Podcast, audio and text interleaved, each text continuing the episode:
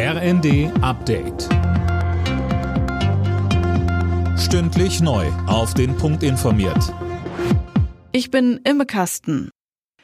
Nach zwei Jahren Pandemie-Zwangspause ist das Münchner Oktoberfest wieder ganz ohne Beschränkungen losgegangen. In den nächsten gut zwei Wochen werden auf der Theresienwiese wieder Millionen Besucher aus aller Welt erwartet.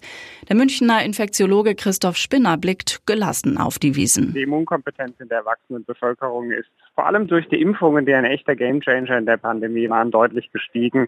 Und damit sind vor allem die schweren Verläufe verhindert. Impfungen bieten auch einen gewissen Schutz vor Infektionen.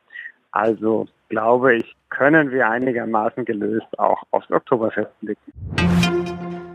Nach den Leichenfunden in den zurückeroberten Gebieten fordert der ukrainische Präsident Zelensky härtere Sanktionen gegen Russland. Moskau müsse wegen Kriegsverbrechen bestraft werden.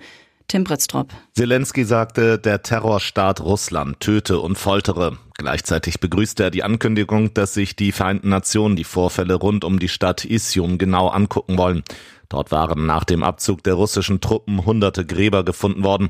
Die Leichen sollen teilweise gefesselt gewesen sein. US-Außenminister Blinken und der EU-Außenbeauftragte Borrell sprechen von möglichen Kriegsverbrechen.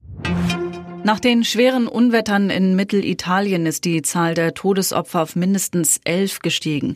Nach zwei Vermissten werde noch gesucht, teilte die Polizei in der Adriastadt Ancona mit. Die Region war in der Nacht zum Freitag von starken Regenfällen getroffen worden. Straßen und Häuser wurden überflutet, zahlreiche Autos fortgespült. In der Fußball-Bundesliga hat Dortmund das Revierderby gegen Schalke mit 1 zu 0 gewonnen und ist derzeit Tabellenführer. Der FC Bayern steckt nach dem 0 zu 1 in Augsburg in der Liga weiter in der Krise. Die weiteren Ergebnisse Gladbach-Leipzig 3 zu 0, Leverkusen-Bremen 1 zu 1 und Stuttgart-Frankfurt 1 zu 3. Alle Nachrichten auf rnd.de